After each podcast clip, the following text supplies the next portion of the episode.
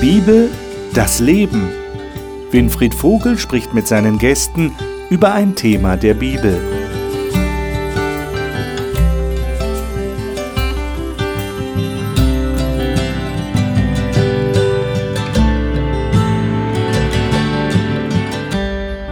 Hier sind Sie genau richtig bei der Talkrunde über biblische Themen im Hope Channel. Herzlich willkommen zu dieser Sendung.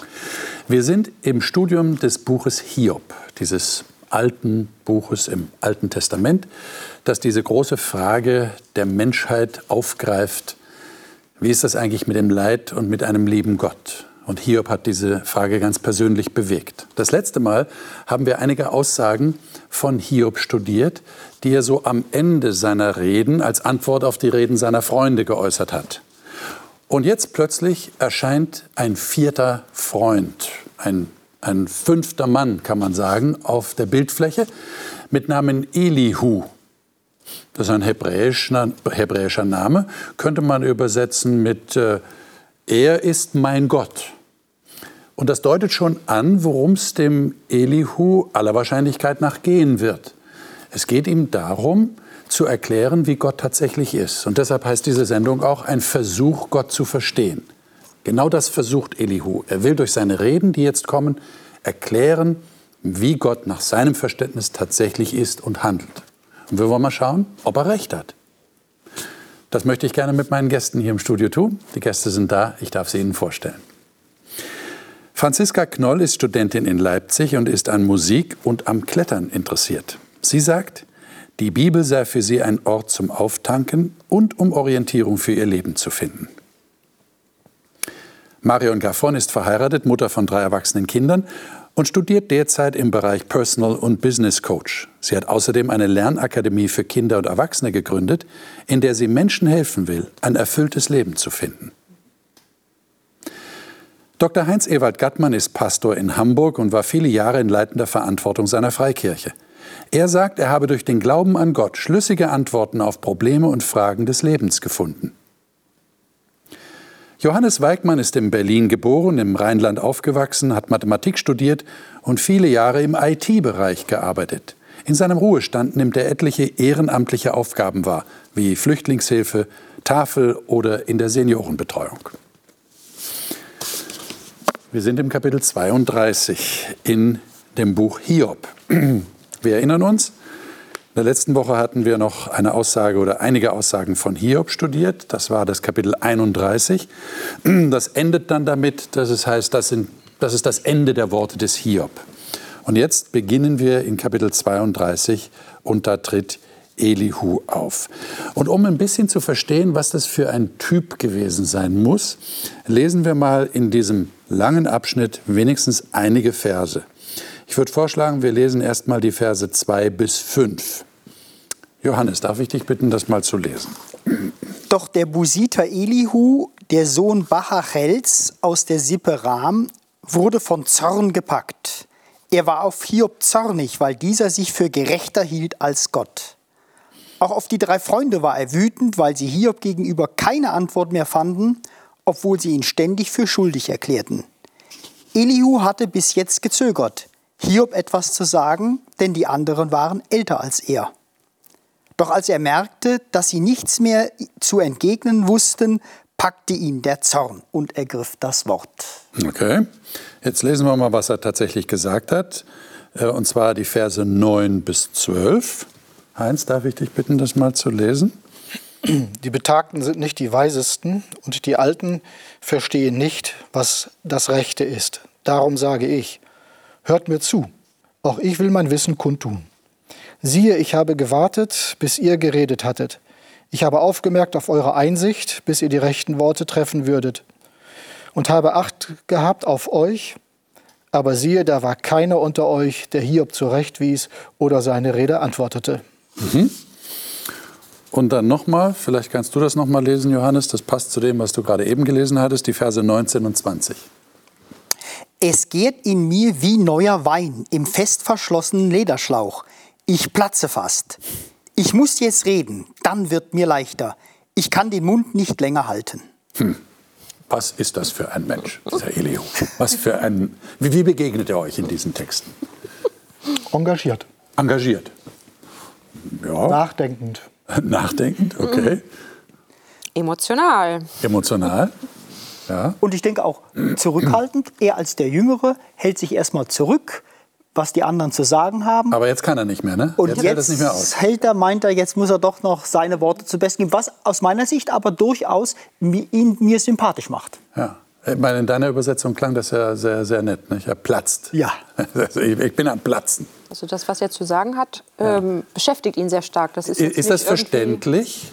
Ist das verständlich? Versteht ihr den Mann? Oder würdet ihr sagen, komm, ist schon ein bisschen emotional, ein bisschen oben raus, schnell, explodiert leicht? Also, warum? Also wenn man jetzt sich die Mühe machen würde, mal hier von vorne bis hinten durchzulesen, spätestens an der Stelle, glaube ich, platzt man selber vielleicht auch allein schon beim Lesen. Und auch sonst, also es gibt schon Situationen, da platzt einem manchmal der Kragen wirklich, wo man sagt, ich kann nicht mehr länger meinen Mund halten, auch wenn es die Höflichkeit vielleicht gebieten würde und äh, muss dazu jetzt meine Meinung kundtun, weil es einfach so wichtig für mich ist. Mhm. Also wir erleben das doch häufig so, wenn man so in Diskussionen zusammen ist, hat man nicht mal zwei, drei Minuten Zeit, den anderen ausreden zu lassen und platzt gleich rein mit seinen Gedanken.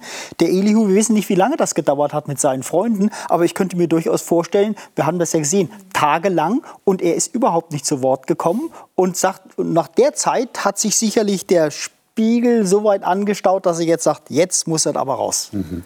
Mhm. Und ich denke, er hat auch Dinge gehört, die er selber nicht nachvollziehen kann. Ja. Und das arbeitet in ihm über Tage. Und dann kommt er zu der Aussage und sagt, nee, also jetzt reicht's mir. Jetzt möchte ich mal meine Sichtweise sagen, weil ich sie für berechtigt halte. Ja. Auch wenn ich der Jüngste bin. Aber Ältere sagen auch nicht immer die Wahrheit und haben die besten Argumente. Deswegen bin ich jetzt dran. Mhm ist ja auch eine Frage der Relevanz des Themas. Ja. Ja. Und es geht hier um Kernfragen des Seins und des Gottesverständnisses. Und es ist ja nicht über den Regenbogen ja. oder irgendwas, ja. sondern. Dann schauen wir uns doch mal an, was er gesagt hat. Hiob 33. Äh, nächster Textabschnitt. Ähm, und zwar würde ich mal sagen, äh, erstmal der Vers 1 und dann von Vers 8 bis Vers 18. Wer wäre so nett und liest das mal? Franziska, willst du mhm. das mal lesen? Erstmal Vers 1, das ist so die Einleitung, und dann ab Vers 8 bis 18. Wie dem auch sei, Hiob, hör meinen Ausführungen zu und leihe allen meinen Worten dein Ohr. Du hast vor meinen Ohren gesagt, und ich habe den Ton deiner Worte noch im Ohr. Ich bin unschuldig, ich habe mich nicht vergangen. Rein bin ich und ohne Schuld. Gott sucht nach Gründen, um mich zu hassen. Er sieht mich als seinen Feind an. Er macht mich zu einem Gefangenen und beobachtet jeden meiner Schritte. Damit hast du Unrecht, und ich will dir auch sagen, warum. Gott ist größer als jeder Mensch. Warum beschwerst du dich über ihn? Weil er dir nicht Rechenschaft gibt über alles, was er tut? Aber Gott redet doch auf die eine oder andere Weise. Wir merken es nur nicht. Im Traum, in einer nächtlichen Vision, wenn tiefer Schlaf auf den Menschen fällt, wenn er in seinem Bett schlummert, da öffnet er dem Menschen das Ohr und erschreckt ihn mit seiner Warnung um ihn vor falschem Handeln abzubringen und ihn vor Hochmut zu bewahren. Er will seine Seele vor dem Grab retten und sein Leben vor dem Wurfgeschoss des Todes. Hm. Würdet ihr sagen, der, der Mann hat einen Punkt hier? Also ich denke schon. Mhm. Für meine Begriffe äh, zeigt er schon eine wesentliche Tatsache auf, nämlich dass die Antworten, die andere für mich haben, nicht meine Antworten sein müssen. Und dass Gott Wege nutzt, die über die Stille gehen. Hm. Es muss nicht unbedingt im Traum passieren, es muss auch nicht unbedingt eine Vision sein, die ich bekomme, aber es braucht diese Stille vor Gott. Und dann kann ich mir schon sicher sein, dass Gott mir dort begegnet und mir auch etwas sagt. Auf ganz, ganz unterschiedliche Art und Weisen. Und würdet ihr empfehlen, äh, Leuten, die das jetzt noch nicht erlebt haben, dass sie das mal abwarten sollen? Dass Gott, heute gibt es ja Leute, die sagen, nee, also Gott redet ja heute nicht mehr. Das macht er nicht mehr. Damals, das war toll, nicht? Gott redete zu Mose, Gott redete zu Abraham, aber heute redete zu mir nicht mehr. Und ihr würdet sagen, doch, das, das würde hier bestätigen vom Elihu, dass er redet? Und ihr würdet jemand empfehlen, sag mal still und dann hörst du was? Was hört man denn dann? Also ich reagiere sehr ambivalent auf das, was er hier sagt. Also einerseits stimme ich ihm voll zu. Also ja, ich bestätige, dass Gott spricht und er spricht vorwiegend, also ist meine Erfahrung in der Stille. Also ich muss hören können und wollen um seine Stimme auch hören zu können. Also, und ich glaube auch, dass Gott Visionen und Träume gibt, nicht immer und jedem und jeden Tag, aber ich halte das für möglich und bestätige auch, dass das so ist. Ähm, aber die Art und Weise, mit der der Elihu das hier dem Hiob so konfrontiert, das ist, also kommt auf mich jetzt so vernichtend rüber. Ja, also er meint jetzt hier die einzige und allgemeingültige Antwort zu haben, weshalb es beim Hiob nicht funktioniert und ja. legt noch mal eine Schippe Schuldgefühle und Verurteilung auf den Hiob drauf und ähm, das macht das Ganze so, ähm, also es hat einen unheimlichen Beigeschmack. Ähm. Er macht ja dem, dem äh, äh, Hiob hier direkt den Vorwurf, dass genau. er sich für unschuldig hält. Er sagt, wie kommst du auf die Idee, so ungefähr, dass du dich für unschuldig hältst vor Gott? Genau, und er sagt letztendlich damit wieder, du machst irgendwas falsch. Ja. Nämlich in diesem Falle, dass du nicht richtig hinhörst. Ja, genau. Also überzeugt ist der Elihu schon von sich. Muss man, muss man doch sagen, oder? Ja. Ich erinnere mich noch daran, als ich mein Theologiestudium hier in Darmstadt begonnen habe, dass wir im ersten Semester uns darüber unterhalten haben, aus welchen Gründen bist du hier? Und äh, doch eine Handvoll Kommilitonen sagen konnten, ich habe ein Berufungserlebnis, Gott hat mich angesprochen. Ich konnte das nicht sagen. Ich hatte kein Berufungserlebnis, diesen Studiengang zu wählen. Ich hatte auch kein Berufungserlebnis, äh, dass Gott mir gesagt hat, du sollst als Pastor arbeiten ich habe so diesen anderen Weg gebraucht, so die, die Stille und das Nachdenken und vielleicht die Bestätigung äh, in der Praxis oder so etwas. Von daher kann ich diesen Weg schon ein bisschen nachvollziehen, weil es im gewissen Sinne auch meine Art gewesen ist, in diesen Beruf hineinzufinden. Mhm. Ich würde sagen, das würde ich gerne ergänzen, was die Erfahrung. Du hattest kein Berufungserlebnis, ich hatte ein Anti-Berufungserlebnis. Auch bin ja nun noch etwas jünger, auch da, da, Mensch, komm doch auf die Marine, Theologie studieren, wir brauchen und so weiter und so fort. Und da denke ich, hat Gott nicht direkt zu mir gesprochen, aber ich, für mich war wichtig, was sagen meine Eltern dazu, was sagt der Prediger dazu, was sagen andere Menschen dazu. Und ich denke, die haben zu mir gesprochen und letztendlich bin ich zu der Überzeugung gekommen, nicht das Predigtamt zu bestreiten. Und im Nachhinein muss ich sagen, denke ich, habe ich den richtigen Weg gewählt. Also es gibt diese Art und Weise, dass Gott einem Menschen Sicherheit schenkt. Richtig. Über seinen Weg. Genau. Mhm. Genau. Ja. Das ist das, was ich das, damit sagen will. Ja? ja. Das kann ich sehr gut nachempfinden. Mhm. Es ist offensichtlich sehr individuell. Ja? Und der Elihu hat da schon einen Punkt. Also Gott spricht auch in der Stille. Jetzt lesen wir mal noch was, was er sagt in demselben Kapitel. Und zwar Verse 28 bis 33. Dann wollen wir schauen, was wir damit anfangen können. Äh, Mario, magst du das mal lesen? Mhm. 28 bis 33. Er hat mich vor dem sicheren Tod bewahrt, nun darf ich weiterleben und sehe das Licht.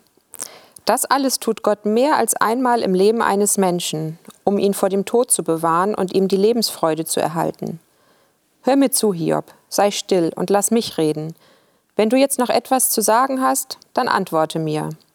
Rede nur, denn ich würde dir gerne recht geben. Wenn du aber nichts mehr zu sagen weißt, dann schweig und hör mir zu. Ich will dir zeigen, was Weisheit ist. Hm. Also ich weiß nicht, wie es euch geht, aber ich habe so den Eindruck, der, der Elihu will hier sagen, naja, also Gott benutzt so Krankheit und Schmerzen und Leid, um jemanden aus der Grube oder vor der Grube zurückzuholen. Da sagte Erbefelder, also du hast gelesen, vor dem Tod, Tod, zu bewahren. bewahren. Mhm. Ähm, ist das so? Und wenn es so ist, ist es ein riskanter Weg. Inwiefern? Ich kann ja andere Rückschlüsse ziehen, als Gott sie möchte. Hm. Also Gott geht ein Risiko ein damit? Ich denke schon. Ich, ich würde es anders formulieren. Gott kann aus dem Leid und den Schmerzen, die mir hm. widerfahren, Lehren mir bewusst machen oder mir vor Augen führen, die mir helfen, mein Leben anders zu gestalten. Mhm. Also das wäre meine Art, das zu formulieren. Also, ja. Mhm. Mhm. Jetzt sagt er hier, das macht Gott zwei oder dreimal, dass er einen Menschen ruft und erleuchtet, ja, Verse 29 und 30. Ähm, würdet ihr das bestätigen? Wie versteht ihr diesen Satz? Er macht das zwei oder dreimal. Also nicht als Untergrenze. Äh, als Untergrenze, nicht als Obergrenze. Also du würdest ja nicht sagen, maximal dreimal maximal und dann dreimal und du hast deine Chancen gehabt. Das okay. wäre mir zu menschlich gedacht. Ich glaube nicht, dass Gott zählt. Es ist für mich die Aussage, dass Gott jedem Menschen nachgeht. Das korrespondiert auch mit meinem Gottesbild. Ja, und äh, eine Obergrenze kann ich da nicht unterbringen. Wenn also Jesus sagt, dass wir unserem Nächsten siebenmal, siebzigmal vergeben sollen, wenn äh, andere Texte davon sprechen, dass Gott unendlich vergebungsbereit ist, dass wir das nicht ausschöpfen können, annähernd, mhm. dann hinzugehen und zu sagen, also maximal zwei, vielleicht sogar dreimal, das passt für mich nicht zu Gott. Der gibt, wenn es darum geht, dass er Menschen helfen möchte, ohne Begrenzung. Ja. Ja, die Hoffnung für alle übersetzt ja äh, mehr als einmal. Also Gott tut es hm. mehr als ja. einmal. Und ja. das finde ich schön ausgedrückt. Also ich habe nicht nur eine Chance, ja, weil das habe ich auch schon gehört. Es kann sein, du hast eine Chance in deinem Leben, wenn du die nicht nutzt, Pech gehabt. Gott macht es mehr als einmal, weil Gott ist langmütig und geduldig und, und endlos liebevoll und er geht uns nach. Ähm, also von daher, so finde ich das dann als hoffnungsvolle Botschaft. Also jetzt gehören wir so ein bisschen, würde ich sagen, zu, zu den Eingeweihten. Ja, also wir, wir kennen uns aus, wir, wir haben christliches Gedankengut irgendwie aufgenommen, reflektiert. Aber wenn ich mir jetzt vorstelle, da ist jemand, der ist damit nicht so vertraut. Wie kann denn ein Mensch darauf kommen, dass das, was er jetzt erlebt, also Elihu deutet es ja an, Krankheit, Leid, dass das jetzt ein Versuch Gottes ist, ihn zu rufen oder ihn vor dem Tod zu bewahren, ihn zu erlösen.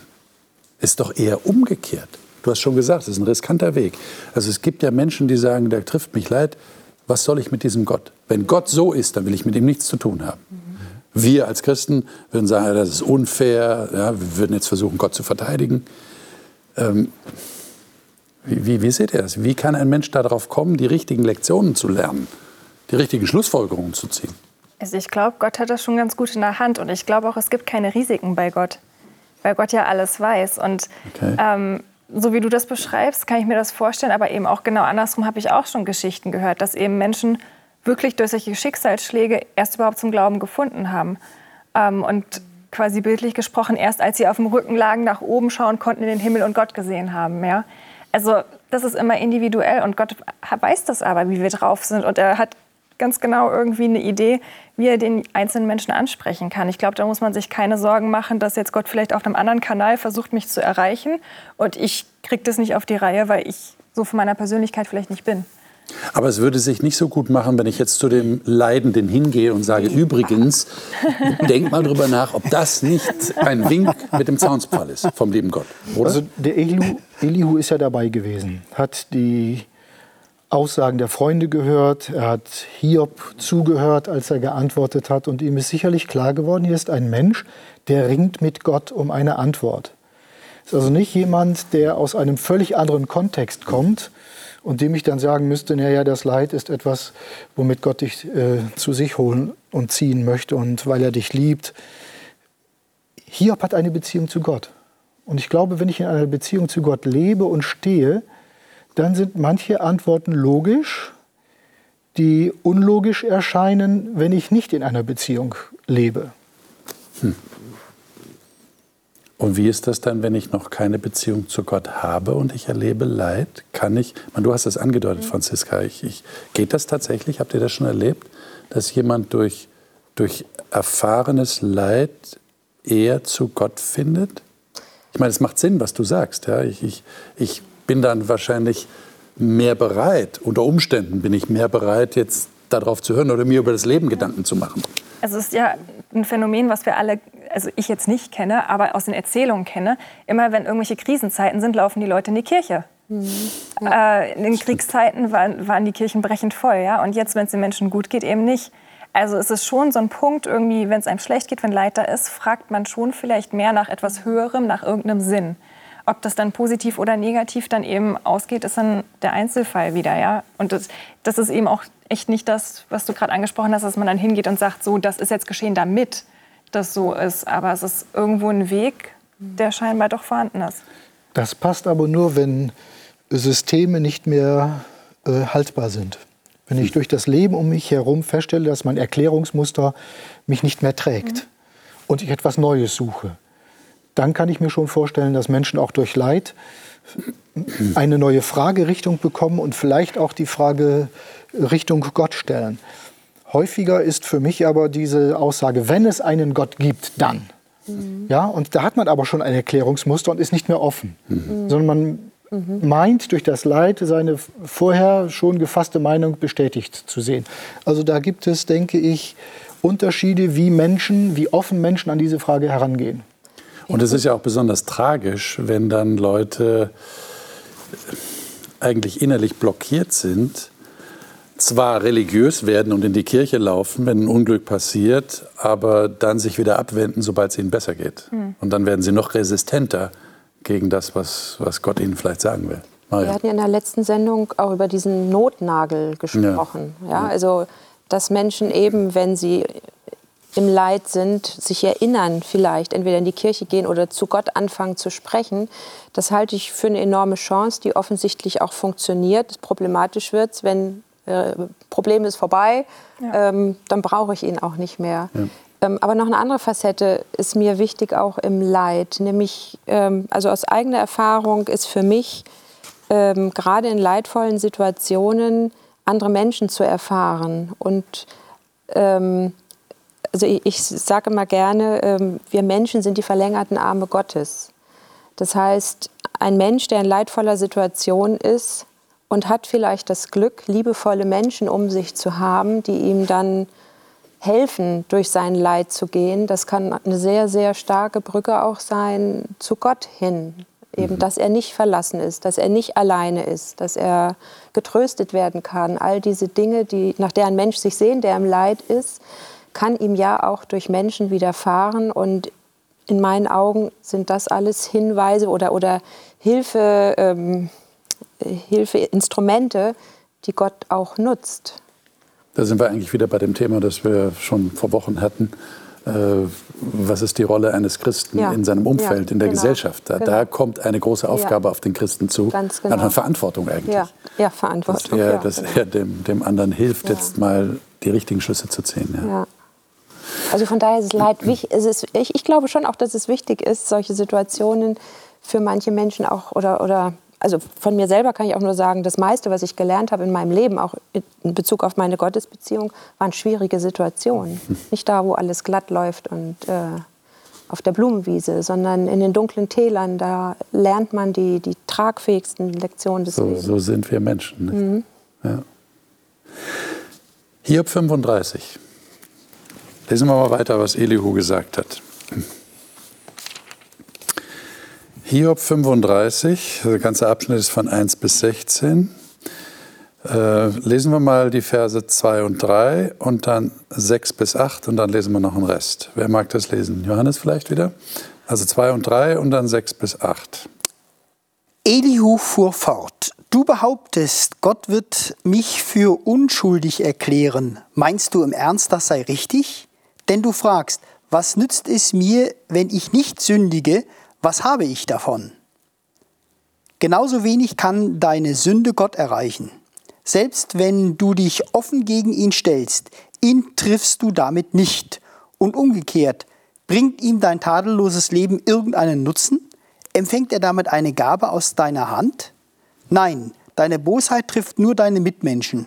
Und wenn du Gutes tust, hilft es nur ihnen. Hm. Was meint ihr denn dazu? Das ist auch wieder so eine Halbwahrheit. Ja. Also ich, ich finde, okay. das sind, sind, so Halbwahrheiten, die der gute Mann hier von sich gibt. Ähm, natürlich stimmt es, dass Gott unsere guten Taten für sich selber nicht braucht. Gottes Anliegen ist, dass wir uns gegenseitig mit guten Taten ja. das Leben äh, schön machen. Auf der anderen Seite steht aber Gott, haben wir am Anfang vom Hiob gelesen, auf der Anklagebank, was Satan angeht.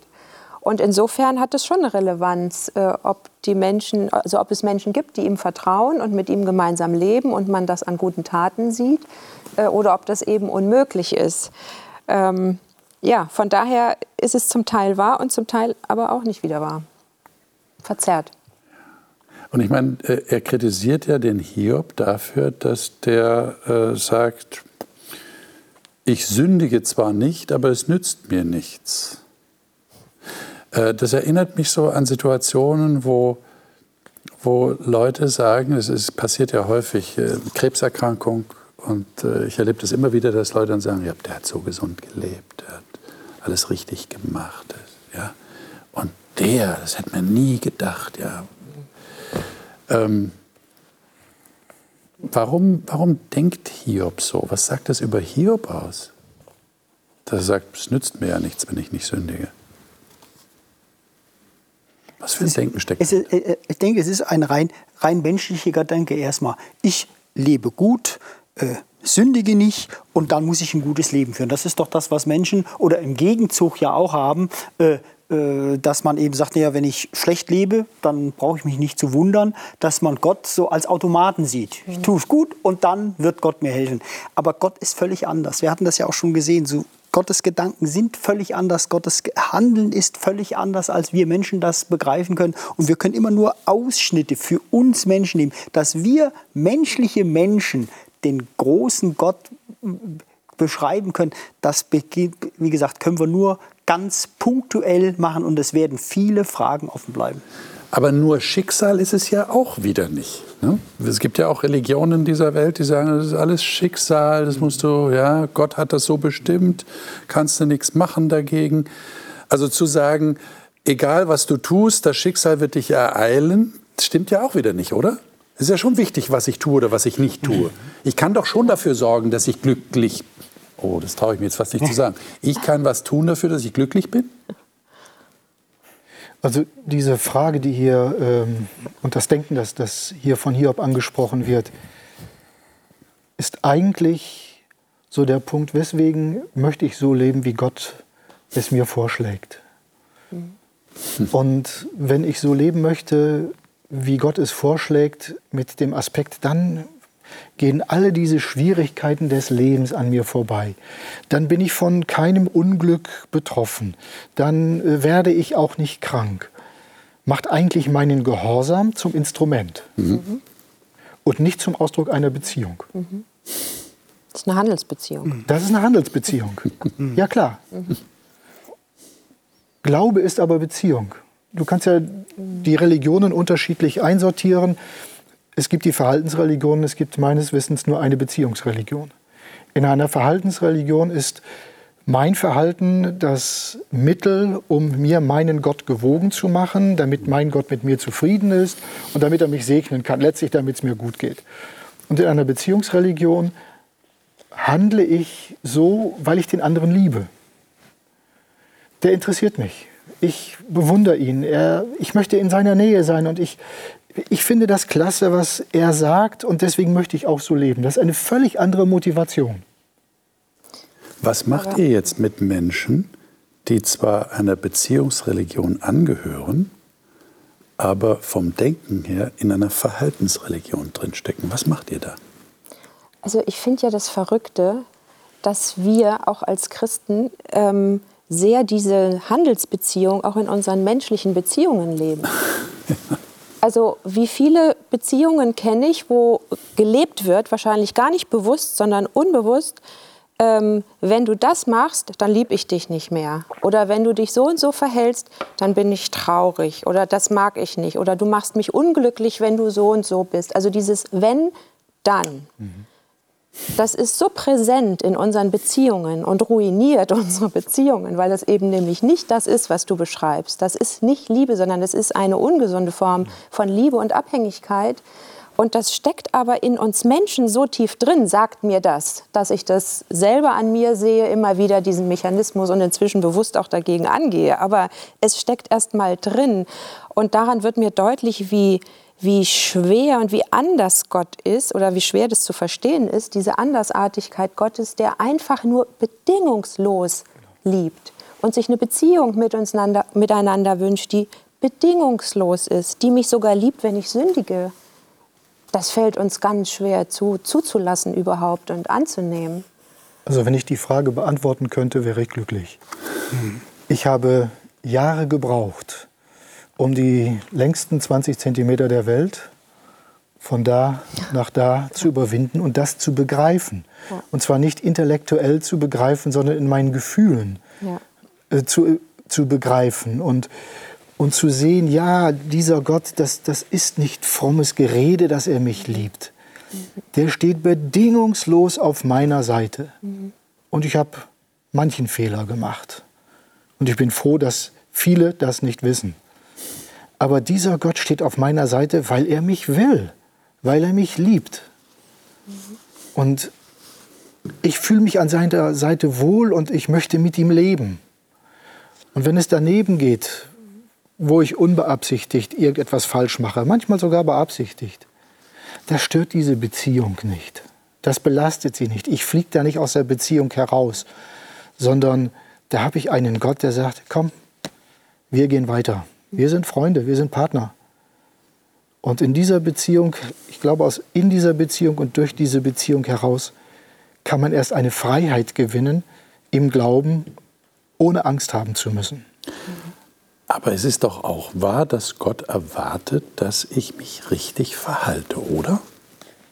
Dass er glücklich ist, wenn ich mich richtig verhalte. Nein. Nein? Nein.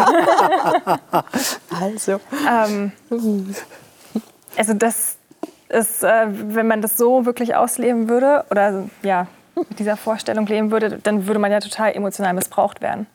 Dann ist das ja echt so, machst du das, dann bin ich traurig, dann bin ich glücklich, du bist verantwortlich für meine Gefühle. Also ich Gott so, ja. Ähm, und ich fand das so schön, was Bonhoeffer mal gesagt hat, dass es Gott nicht schwerer oder leichter ist, mit unseren bösen Taten irgendwie umzugehen, als mit unseren vermeintlichen guten Taten. Ja, das ist beides bei Gott irgendwo. Ich weiß nicht, wie er damit umgeht, aber ich glaube nicht, dass ich so mächtig bin ähm, als Mensch. Ähm, das klingt da eigentlich auch in diesem Text hier an, dass äh, ich mit meinen Taten Gott wirklich die Gefühle beeinflussen kann, dass er jetzt einen schlechten Tag heute hat oder so. Also das glaube ich nicht. Und ich glaube, diese Sehnsucht in uns drin, nach dieser bedingungslosen Liebe, nach dieser Beziehung, ist auch tief in uns drin. Also du hast diese negative Seite angesprochen, die in uns verwurzelt ist. Aber wenn im Eheversprechen es heißt, in guten wie in schlechten Zeiten, mhm. dann nehmen wir uns das alle vor. Ja? Das ist doch der Traum von dieser bedingungslosen Liebe. Ja. Und genauso sollte das doch eigentlich auch mit Gott dann irgendwo funktionieren. Also ich unterstelle mal, ja. du bist Gott gehorsam und ich nicht. Ja.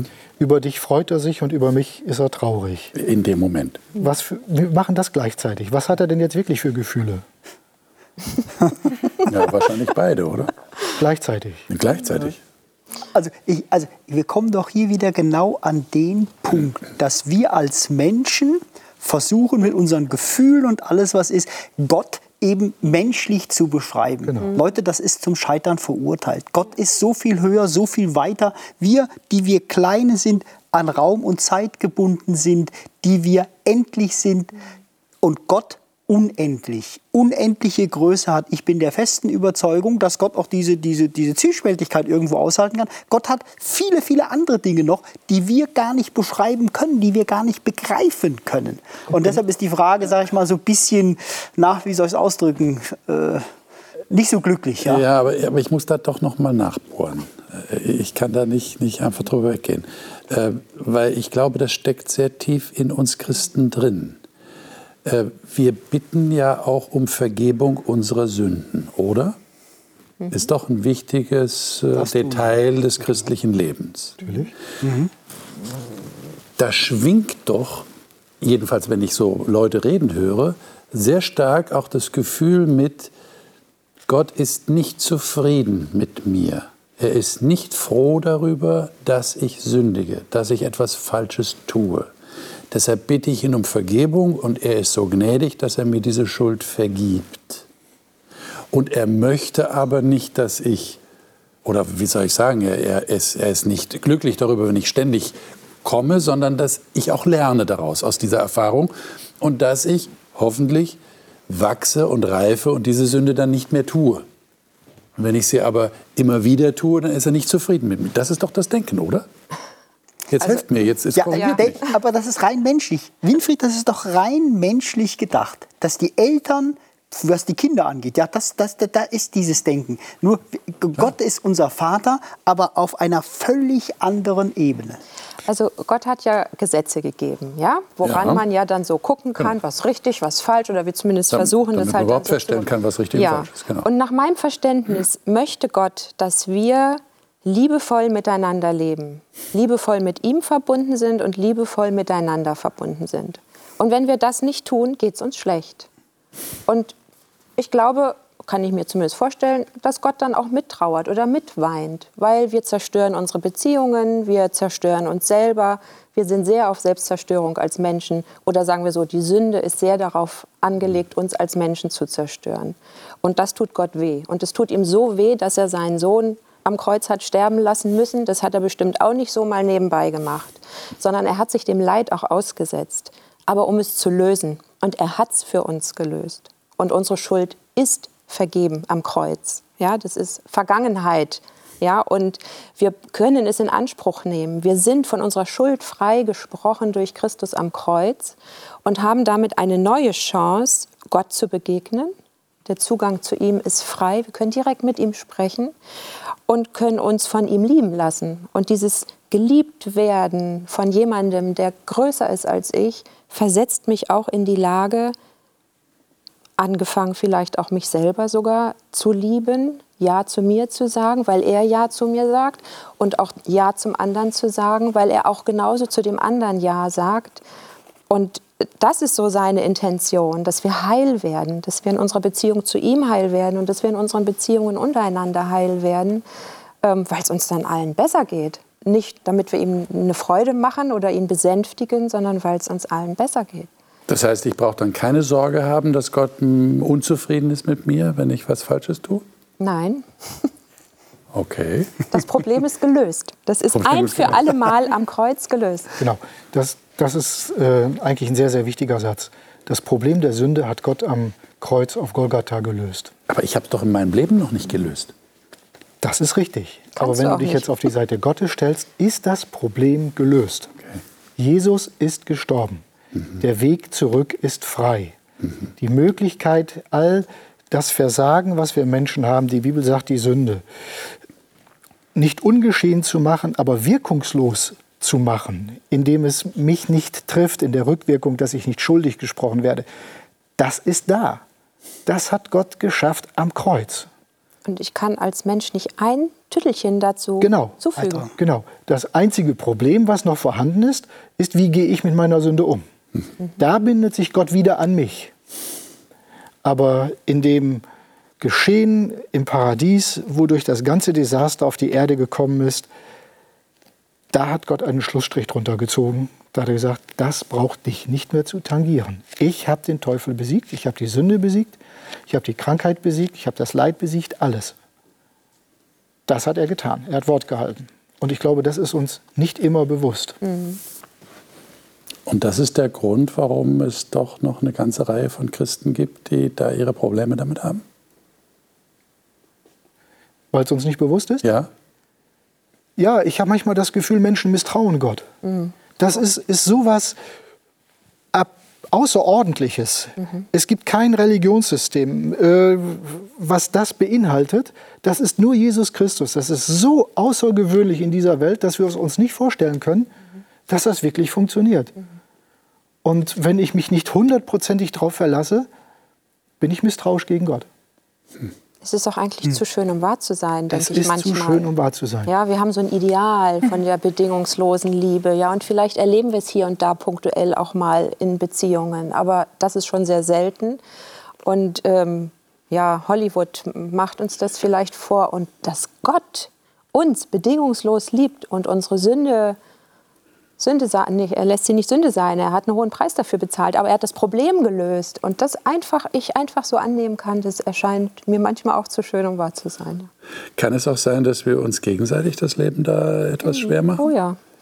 Ich habe so den Eindruck, je detaillierter wir erkannt haben, wie wir leben oder nicht leben sollten, umso stärker beobachten wir uns auch gegenseitig.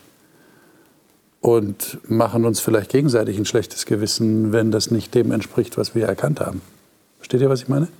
Ich meine, wir haben so viele, auch, ja. so viele christliche Strömungen. Jesus Christus als das Fundament, vor ja. 2000 Jahren gestorben. Und wir wissen doch, wie viele Kirchen, Freikirchen und so weiter und so fort sich gebildet haben, weil da kleine Dinge sind, die anders sind als da. Und, es durch, und ja in unserer eigenen Freikirche ja teilweise es dann Menschen gibt, oh, das musst du aber doch so machen und man sich gegenseitig argwöhnisch beäugt. Das ist menschlich. Das haben wir. Ja. Leider. Und die Frage ist, wie kommen wir davon weg? Wie kommen wir tatsächlich zu dieser tiefen inneren Überzeugung, es ist tatsächlich gelöst, das Problem? Äh, also gelöst, ja, Jesus, Gott, Jesus Christus, das Problem ist, denke ich, gelöst. Das Problem ist der Mensch selber. Und ich denke, eine große Sache in unserem menschlichen Zusammenleben ist doch, den anderen in seiner Andersartigkeit zu respektieren, auch wenn mir das vielleicht völlig widerstrebt. Äh, das, denke ich, ist wichtig. Der Respekt vor dem anderen, der ist anders, der denkt anders, wir sind Individuen. Und dann, denke ich, haben wir eine sehr gute Chance, wenn jeder bereit wäre, das auch wirklich so zu tun. Und dann fängt es ja an. Also meine Erfahrung ist, je intensiver ich mich mit Christus befasse, in seine Gegenwart gehe, auch in die Stille gehe, äh, umso mehr ich von ihm lese und über ihn nachdenke, umso leichter fällt mir das. Mhm. Aber das ist kein Prozess, der linear verläuft nach oben, sondern der Tagesschwankungen unterliegt und mir immer wieder bewusst macht, dass ich jeden Tag die Nähe Gottes brauche. Und dann stelle ich aber schon fest, jetzt so im Rückblick, wie viel sich ändert, auch in meiner Beurteilung über andere Menschen, ähm, über Situationen, Bewertung von Glaubenspunkten, Priori Priorisierung von Glaubenspunkten und so weiter. Also der Schlüssel liegt für mich darin, mich von Christus verändern zu lassen. Mhm. Und ich als Ergänzung dazu, mir hilft es zum Beispiel für Menschen, mit denen man so ein bisschen Probleme hat, Schwierigkeiten zu beten. Mhm. Das täglich zu tun, mhm. das schafft in mir eine gewisse Ruhe, und Akzeptanz, dass ich nicht ständig diese Dinge, Gedanken bewege, sondern wirklich diese Dinge positiv sehe und dadurch wirklich in Ruhe auch äh, damit umgehen kann. Das hilft mir sehr. Mhm. Ich denke, dass wir manchmal uns nicht bewusst machen, dass Beziehung Radikalität fordert. Hm. Gott vor allen Dingen. Ja. Es gibt neben dieser Beziehung keinen Platz für irgendetwas anderes. Ja. Wenn ich das begriffen habe, dann kann ich mich fragen, will ich diese Beziehung in aller Radikalität leben? Dann kann ich auch meine Ängste losgeben und loslassen und meine Fragen mhm. und diesem Gott vertrauen und sagen, ja, du weißt das und du machst das besser.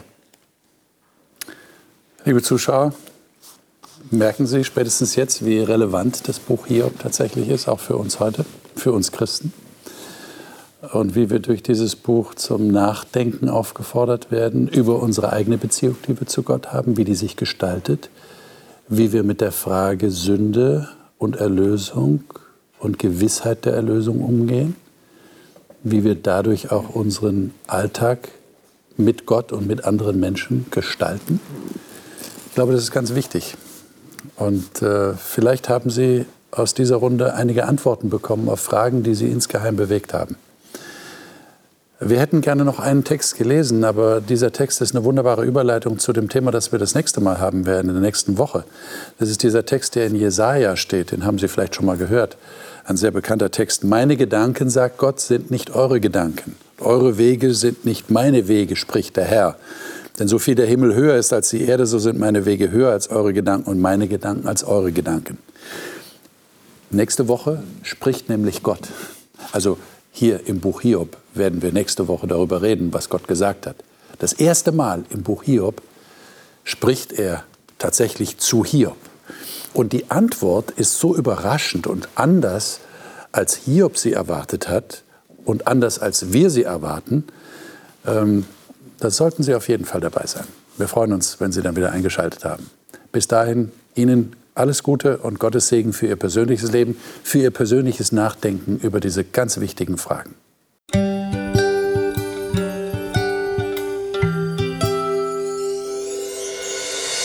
Sie hörten auf Hope Channel Radio die Bibel, das Leben mit Winfried Vogel und seiner Gesprächsrunde.